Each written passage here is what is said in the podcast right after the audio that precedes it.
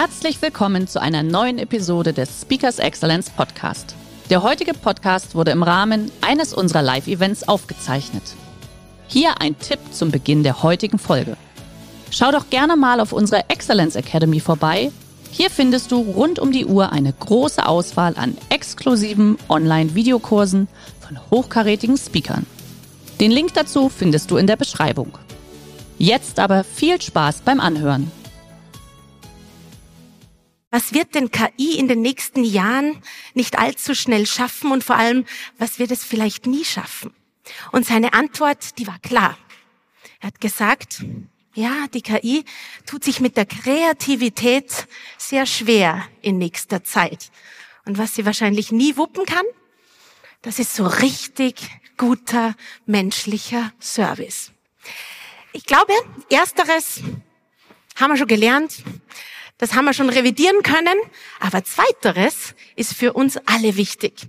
Weil richtig guter Service macht den Unterschied. Und Service geht uns alle an. Ich erspare Ihnen jetzt Handzeichen. Ich gehe mal schwer davon aus, dass viele von Ihnen tagtäglich mit Kundinnen, Kunden, Patienten, Klienten etc. zu tun haben. Und ich behaupte, dass Kundenservicequalität, das, das ist rausbringt, Kundenservicequalität das Marketing der Zukunft ist, wenn wir aufs Menschliche setzen. Ja, der liebe Thorsten hat mich als Service-Expertin angeteasert, aber heute habe ich ein spezielles Thema für Sie mitgebracht. Weil mit freundlichen Kunden umzugehen, ist ganz einfach. Da werden Sie mir recht geben. Wie performen wir aber? Wenn es schwierig wird? Das ist die Frage.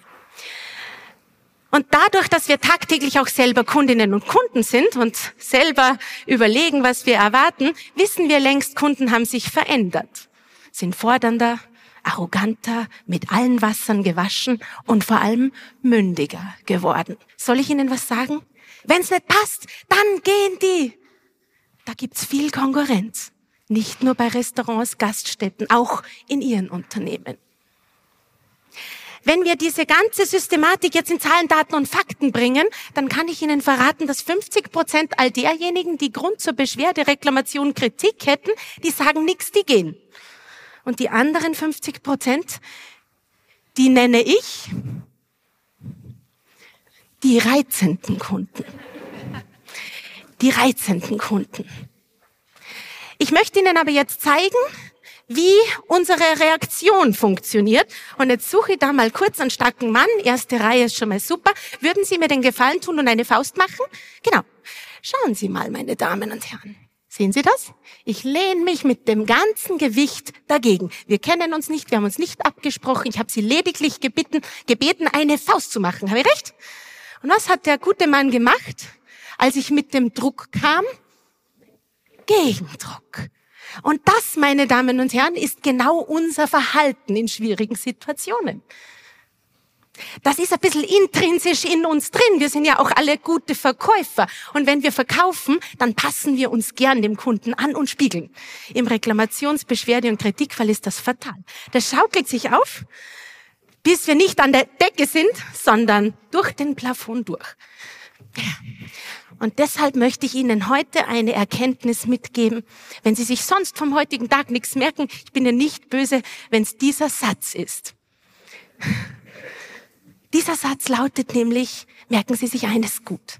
Jede Reklamation, jede Beschwerde und jede Kritik ist im Grunde genommen eine kostenfreie Unternehmensberatung. Große Unternehmen bezahlen ein Heidengeld dafür, damit sie Unternehmensberater holen, die die blinden Flecken und die Gaps aufzeigen. Dabei müsste man nur die Ohren aufsperren und einmal unseren Kunden zuhören. Ja, ich habe es auch natürlich auf eine Folie gepackt, können Sie schön abfotografieren und schön mit nach Hause nehmen. Eine weitere Facette, die ich Ihnen nahelegen möchte, ist, es ist völlig klar, wissen Sie, was eine ganz neue Facette geworden ist oder besser gesagt, eine neue Währung? Rezensionen. Bewertungen. Ich habe viele Kunden, die sich bei mir beschweren, dass sie schlechte, böse Bewertungen bekommen. Und ja, das ist tatsächlich immer ein Stoß ins Herz des Unternehmers. Das ist völlig richtig. Und natürlich sollte keine Beschwerde, keine Rezension unbeantwortet bleiben. Ich gebe Ihnen einen Tipp. Nehmen Sie Ihr Team zusammen und überlegen Sie mal kurz, wie könnten wir gut antworten. Probieren Sie im Team Antworten zu verfassen, damit Sie ein bisschen Ass im Hemdsärmel haben. Aber eines ist auch klar, schlechte Bewertungen und Rezensionen kommen ganz von selbst. Für die Guten, für die müssen wir etwas tun.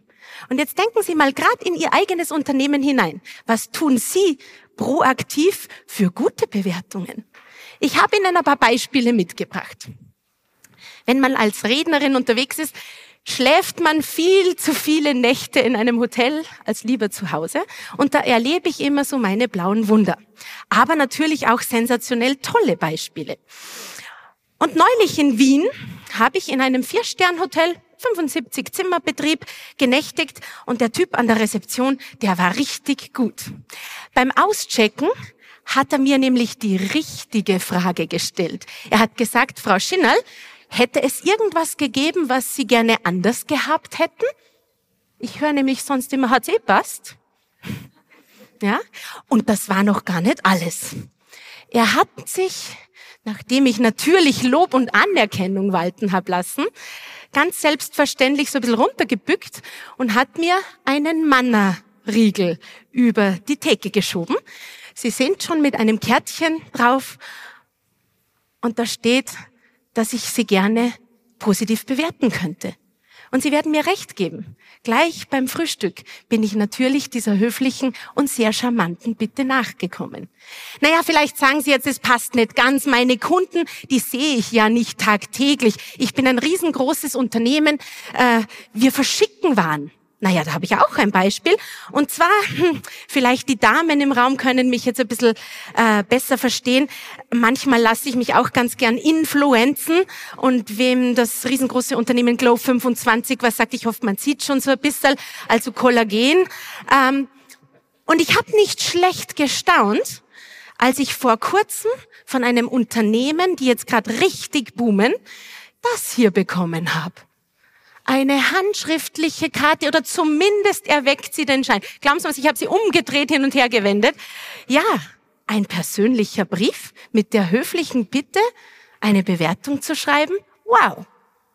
Die sehen ihre Kunden nicht tagtäglich. Ja, und ein drittes Beispiel bringe ich Ihnen auch noch mit, und zwar von meinem Autohaus.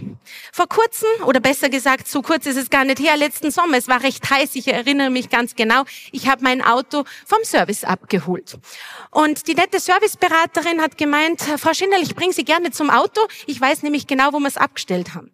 Dann waren wir endlich beim Auto, dann hat sie gesagt, Frau Schinnal, was ich Ihnen noch sagen wollte, in der Mittelkonsole, da haben wir Ihnen ein eisgekühltes Flascherl Wasser hingestellt. Sie wissen schon, es ist warm, man sollte viel trinken. Sage ich, Mai, das ist aber sehr aufmerksam von Ihnen. Sagt sie, ja, Frau Schinnal, wissen Sie, wir haben da noch ein bisschen was draufgepackt, nämlich eine Art QR-Code. Und wenn Sie vielleicht Lust und Zeit finden, dann würden wir uns wahnsinnig freuen über Ihre Bewertung. Sage ich, Mai, das ist nett, vielen Dank fürs Wasser. Und dann gab sie mir den Schlüssel und ich sag's Ihnen, was jetzt kommt, das war inszeniert und einstudiert, ja. Sie ist so zwei Schritte weggegangen und dann hat sie gesagt, Frau Schinal, und ich sag, was wissen jetzt noch, ne? Und drehe mich um, sagt Frau Schinal, was ich noch sagen wollte wegen der Bewertung, wir lieben Sterne, je mehr, desto besser. Ja, bin vom Autohaus weggefahren, kam in den Stau. Ja, ganz genau. Ja, wie soll ich sagen? Hier haben wir noch das Flascherl Wasser und jetzt wissen Sie auch, wem mein Herz gehört und wo mein Auto gut aufgehoben ist. Ja, ich glaube, es sollte ein Signal sein. Böses können wir oft nicht verhindern, aber für das Gute können wir uns einsetzen. Und so eine Rezension, so eine Bewertung ist ein Goldstück, das wir jeden Tag mitnehmen können.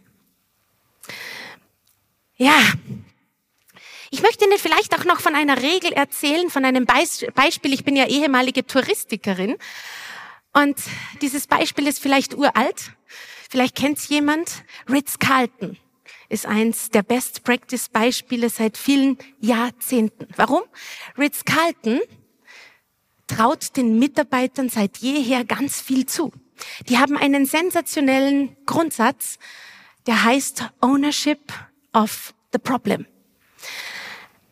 Und dieser Grundsatz, der besagt, dass jeder einzelne Mitarbeiter, ganz egal in welchem Rang er arbeitet, also egal ob Stubenmädchen, Barkeeper, der Hoteldirektor oder vielleicht der Rezeptionist, jeder darf sich augenblicklich darum kümmern, dass Pleiten, Pech und Pannen ausradiert werden. Und da gibt's noch eine Zusatzregel. Jedem einzelnen Mitarbeiter stehen bis zu 2000 Dollar zur Bewältigung zur Verfügung. Wow. Ich erzähle das oft meinen Kunden und ich glaube, es geht gar nicht so sehr um die 2000 Dollar. Das ist Ihnen schon klar. Aber es geht darum, dass wir schnell handeln können. Es geht darum, dass ich einfach anpacke. Und daran scheitert's manchmal. Überlegen Sie gerade mal, wie viel Handlungsspielraum Ihre eigenen Mitarbeiter bekommen. Oder wenn Sie Mitarbeiter sind, fragen Sie doch danach, wie weit Sie gehen dürfen. Dann vermeiden wir Wartezeit, ist der größte Painpoint in der Servicequalität. Machen Sie was draus. Ich habe in Österreich einen großen Kunden, ein Lebensmittelunternehmen und wir haben in einer Musterregion die Probe aufs Exempel nach besagtem Beispiel gestartet. Das sind nicht 2000 Dollar, das sind schlappe 10 Euro, was im Lebensmitteleinzelhandel ein großer, ein großes Bois ist, um sofort ins Handeln zu kommen. Achten Sie auf Ihren Handlungsspielraum, da können Sie viel Positives rausziehen. Jetzt habe ich Ihnen eine Geschichte mitgenommen, eine Geschichte, die mir in jungen Jahren wahnsinnig oft geholfen hat. Und Sie können sich wahrscheinlich vorstellen, ich war in jungen Jahren nicht im gleichen Berufsstand wie jetzt. Nein, damals war es ein ganz anderer Berufsstand. Ich war Flugbegleiterin für ein internationales Linienflugunternehmen. Und ja, was jetzt vielleicht das Leben einer Flugbegleiterin ein bisschen von ihrem Leben unterscheidet, wenn sich bei Ihnen ein Kunde nicht benehmen kann, dann können Sie den hochelegant zur Tür begleiten. Habe ich recht, wenn das, hm? ja? Ja, zwischen Südamerika und Europa ist es sichtlich schlecht.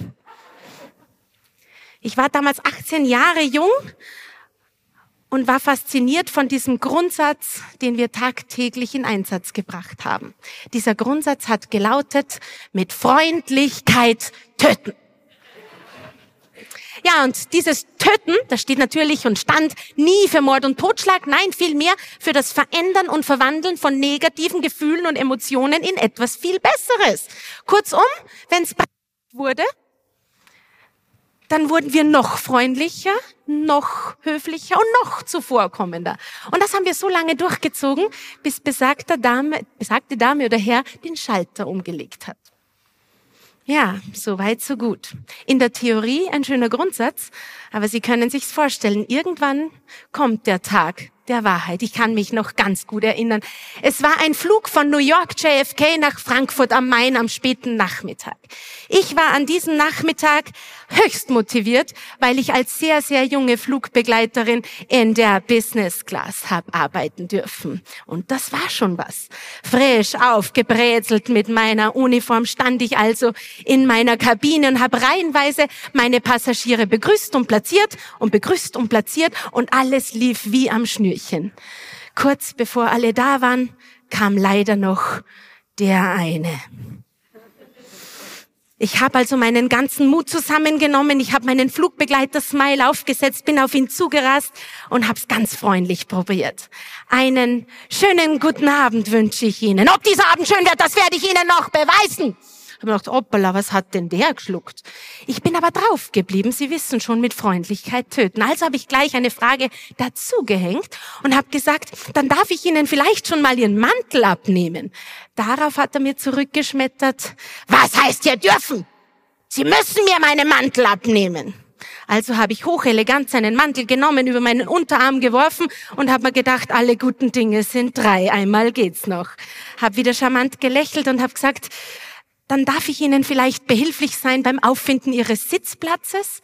Und dann kam Retour, glauben Sie mir ernst, ich weiß nicht, wo 3C ist. An dieser Stelle immer gedacht, na geleck, auf meiner Seite sitzt da noch. Dieser Herr hat also seinen Sitzplatz auf 3C ganz selbstständig gefunden. Ich bin seinen Mantel weghängen gegangen, bin in die Bordküche, habe meine Kollegin getroffen, habe ihr mein Leid geklagt und sie hat mir angeboten zu tauschen. Ich nenne das heute den Kollegen-Joker. Ich war damals aber so motiviert, dass ich abgelehnt habe, habe gesagt, mit Freundlichkeit töten, das schaffe ich schon. Bin mit meinem Aperitivtablett wieder ausgerückt und hab's wieder probiert. Sagt, dann darf's für Sie schon einmal ein Aperitif sein. Glauben Sie mir, ich will Alkohol? Sagt, nein, Kaffee, Tee, Wasser. Lassen Sie mich in Ruhe. Ja, jetzt habe ich wenigstens gewusst, was ich zu tun gehabt hatte. Aber ich sage Ihnen eins, ich will diese Geschichte jetzt nicht unnötigerweise in die Länge ziehen. Sie können sich's wahrscheinlich bildhaft vorstellen. Er hat sich nicht gefangen. Ich habe dieses Spielchen zweieinhalb, fast drei Stunden durchgezogen. Und da geht mit Freundlichkeit töten in die Knochen hinein. Ja, er hat sich also nicht beruhigt. Und genau aus dem Grund war ich an diesem Flug sehr dankbar, als ich nach zweieinhalb, drei Stunden, so lang dauert ein erster Servicedurchgang auf dieser Strecke, endlich so ein bisschen zurückziehen konnte.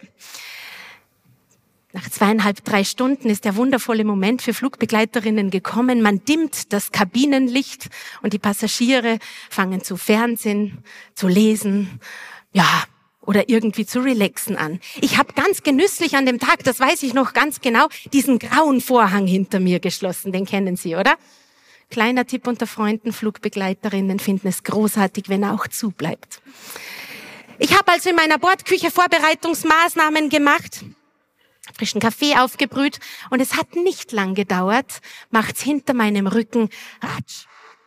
Kennen Sie den Moment, wo man sie nicht umdrehen braucht, weil man genau weiß, wer jetzt hinter einem steht? Ich habe mich also umgedreht, da stand er, mein Freund von 3C. Lustigerweise aber in veränderter Haltung.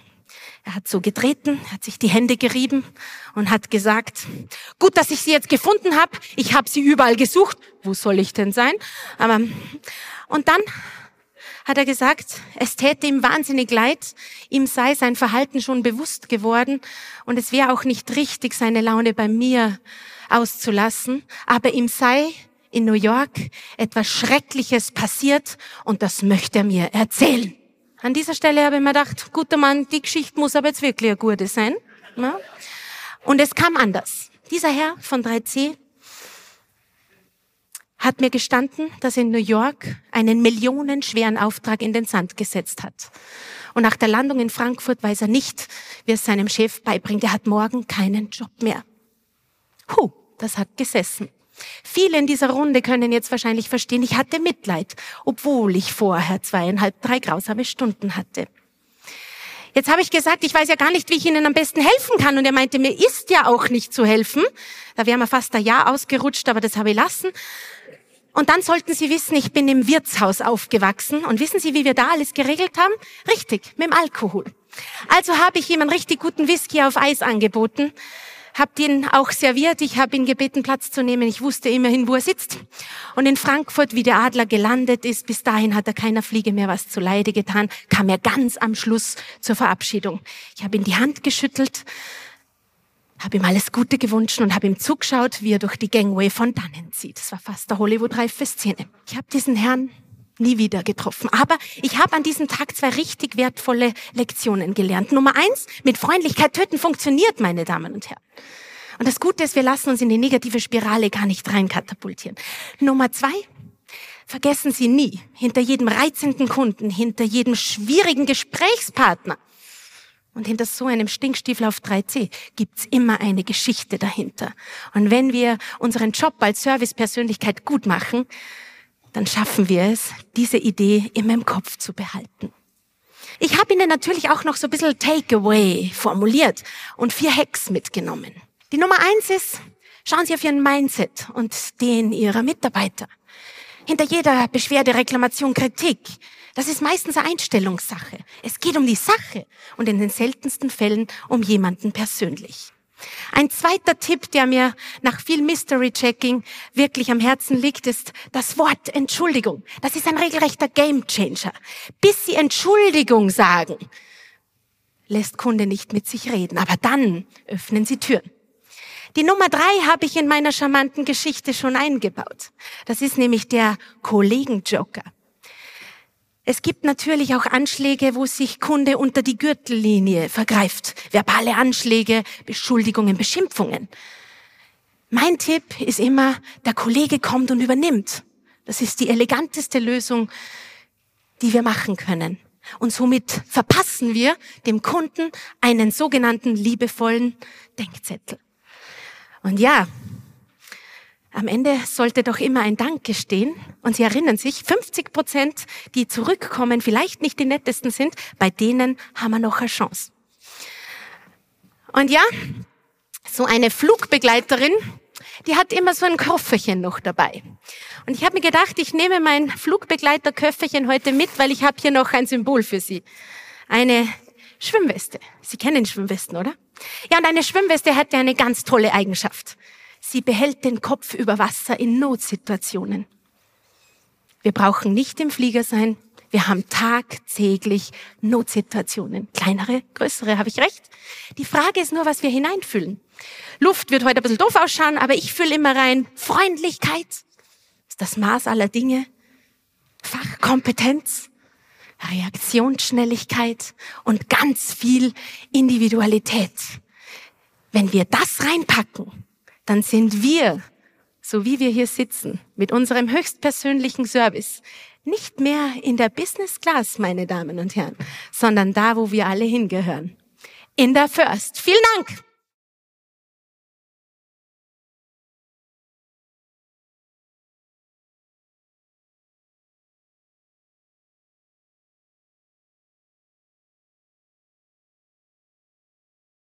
Der heutige Vortrag hat dir gefallen? Dann schau dich doch gerne auf unserem Kanal um oder sei live bei einem Forum dabei. Weitere Informationen findest du in der Beschreibung. Bis zum nächsten Mal.